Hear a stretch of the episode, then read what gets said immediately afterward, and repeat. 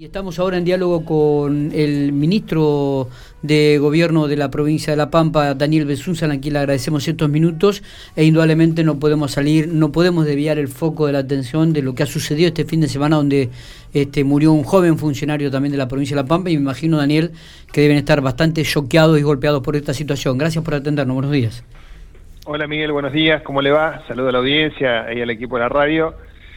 Sí, la verdad que muy muy dolido, muy triste por lo de Agustín. Agustín, eh, la verdad que con quien había entablado una amistad, más allá del trabajo eh, que venimos que veníamos llevando ya desde, la gestión anterior, cuando mm. integró el Ministerio de, Seguridad con, con la con, cuando el ingeniero Berna era el gobernador, tipo esos tipos buenos. Eh, emprendedor, siempre tratando de buscar soluciones, ver, a ver, este, trabajando todos los días. Eh, bueno, la verdad, desde lo personal, muy dolido, muy triste, y desde la función, del gobierno de La Pampa y todos los pampeanos, hemos perdido uno de los mejores funcionarios que había en, el gobierno de la provincia de La Pampa. La verdad que fue un impacto muy fuerte. Y la verdad, por la edad, por todo, por cómo, por cómo fue, por lo rápido que fue, eh, porque realmente eh, en una semana, creo que fue el sábado anterior, que le había dado positivo, y yo estuve hablando con él hasta el jueves,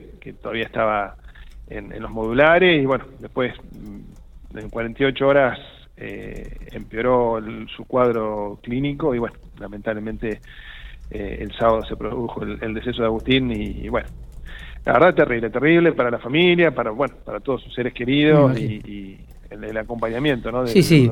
Donde, pueda estar. Sí, sí, nos ha choqueado un poco a todos, me imagino lo que debe ser para aquellos más cercanos, ¿no? Para, para aquellos seres queridos. Em, bueno, cambiamos un poco, salimos un poco de todo lo que es eh, COVID, que por cierto es muy doloroso para, para muchos aquí en la provincia de La Pampa. Eh, Daniel, ¿quedó conformada la nueva conducción del PJ? Sí, sí, la verdad que... ¿Trabajaste mucho en esto? Me dijeron que fuiste uno de los que más este, intercedió, dialogó, viajó, habló. Y bueno, es un poco el rol que me toca eh, y, sí, hemos estado eh, teniendo reuniones con los diferentes eh, referentes de, los espacios que conforman el Partido Justicialista, de las líneas, los sectores, eh, las diferentes organizaciones y movimientos que tenemos dentro del partido. Creo que eh, se hizo un buen trabajo, se bajaron las pasiones, los intereses personales en pos de la unidad partidaria, como siempre lo ha hecho el Partido Judicialista, como en la mayoría de las veces en la conformación de, de, los cargos partidarios. Eh, y obviamente que desde un principio primó el consenso para que Sergio Silioto, nuestro gobernador, sea quien presida el Partido Judicialista en este nuevo periodo.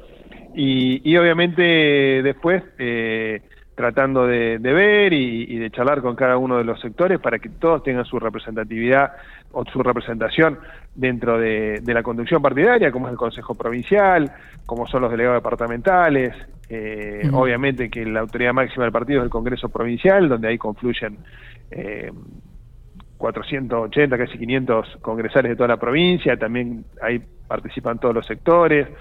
Eh, la verdad que bueno, se, logró un buen consenso, la mayoría de las unidades básicas de la provincia también. Eh, te diría que salvo cuatro o cinco localidades y algunas unidades básicas acá en Santa Rosa, en el resto de la provincia se llegó una lista de unidades, eso es muy importante.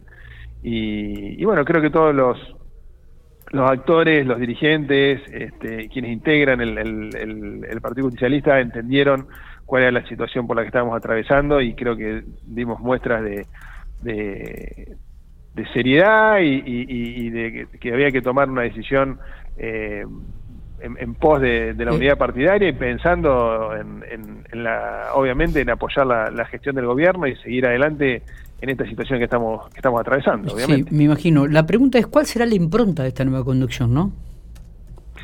Bueno, mira, a ver, siempre obviamente eh, el Partido Justicialista al ser siempre el, o por lo menos desde el 83 de esta parte, eh, quien conduce la, quien conduzco y conduce los destinos de la, de la provincia, perteneció al Partido Judicialista, el partido siempre estuvo desde sus cuadros, de, eh, apoyando y desde sus decisiones, ¿no? apoyando las gestiones de gobierno, eh, validándolas y, y, dándole una mano en lo que se pueda. Creo que va a seguir así. obviamente que al tener representatividad de todos los sectores es un lugar donde una vez al mes cuando se podía, ahora obviamente está suspendido, nos reuníamos en, la, en, el Consejo Provincial para, bueno, para debatir cuáles eran cada uno de los puntos de vista de los diferentes dirigentes en, las diferentes cuestiones de las políticas públicas de la provincia de La Pampa y, de las políticas partidarias, obviamente. Claro, digo porque viste que... Obviamente que seguirá así una vez que se pueda eh, que pasemos lo más rápido posible esta situación, eh, la vida interna del partido seguirá como venía siendo antes también. Claro, digo, porque también digo, hay otra mirada, ¿no? Eh, ya no es como que uno ya no se hace política como se hacía antes, ¿no? De la misma manera, la sociedad cambió, está más formada. ustedes que son jóvenes políticos, tienen otra mirada quizá diferente a los viejos políticos que antes estaban dentro del partido y que sin ninguna duda han aprendido, digo, pero hay otra mirada, hay otra impronta, ¿no? Seguro, y, creo que también se buscó y, me parece se logró también esa eh, que confluyan dirigentes con vasta experiencia y dirigentes jóvenes que eh, con, otras miradas también, ¿no? Eh, que creo que es lo importante, que escuchar las diferentes miradas, escuchar las diferentes opiniones y, sacar las cuestiones positivas de cada una de esas este, pensamiento. Eso, eso es lo que se trabaja día a día eh, desde lo partidario y desde la gestión pública.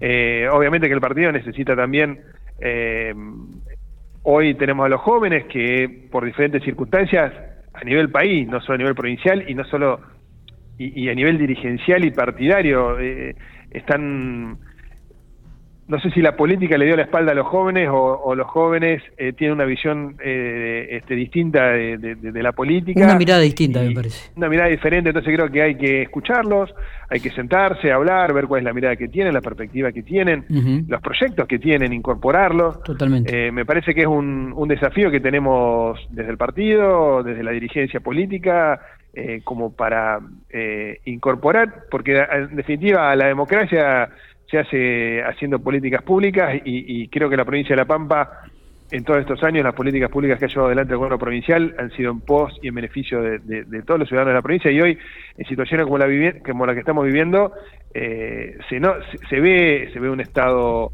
eh, eh, digamos, un, sistema de salud fortalecido como no tiene casi ninguna otra provincia. Te diría la asistencia que nosotros le estamos dando del gobierno provincial del sistema de salud a cada uno de, quienes necesitan un, por ser casos positivos, por ser contactos estrechos, por lo que sea, eh, no se ve en otras provincias. Y eso, eso se palpa.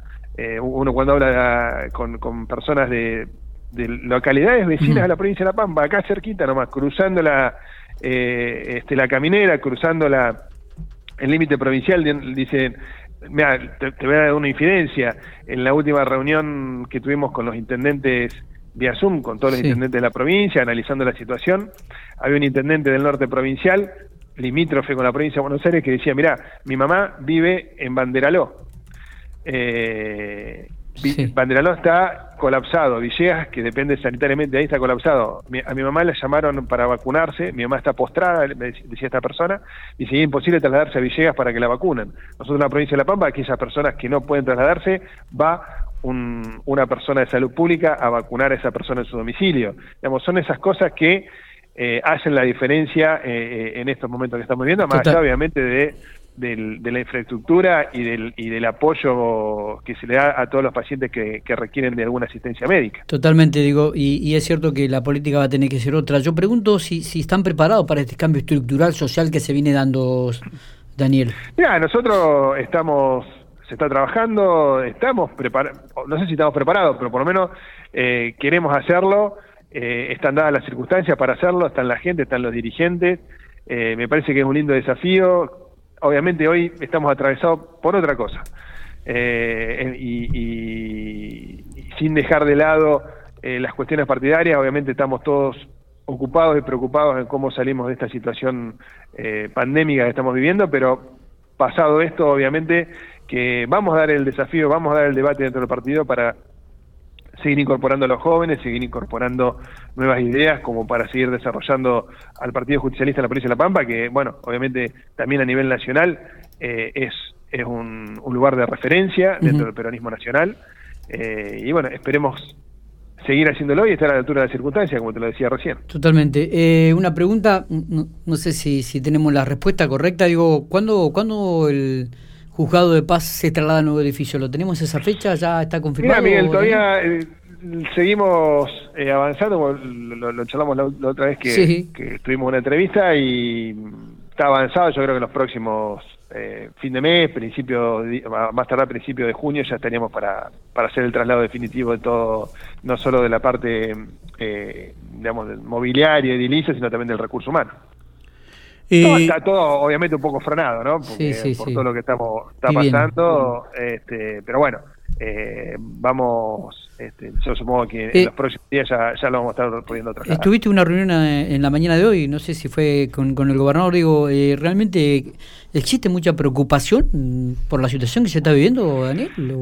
Mira, estamos muy preocupados por, ¿Cuál es la mayor preocupación en este momento? ¿Qué, qué, qué es lo que más le preocupa al gobernador? y el relajamiento social que vemos. Esa es la mayor preocupación que vemos, eh, no de toda la sociedad, pero de una gran parte de la sociedad. No, no sé si una gran parte, de una parte de la sociedad, porque yo creo que la gran, la mayoría de la sociedad y, de los vecinos de la provincia de Pampa han tomado conciencia de lo que está pasando y se cuidan. Pero lo mismo pasa en Pico, Santa Rosa, uno sale a, a recorrer a ver cómo está la ciudad, ve mucha gente dando vueltas, sin barbijo, eh, compartiendo un mate, hemos hecho todo tipo de campaña y vive por haber de concientización, salen la gente a la calle, la gente, la, semana pasada en General Pico, no sé la cantidad de operadores de salud que salieron y fueron en algunos casos hasta maltratados cuando iban a, a, contarle de que no podés estar eh, sin barbijo, de que no podés estar compartiendo un mate.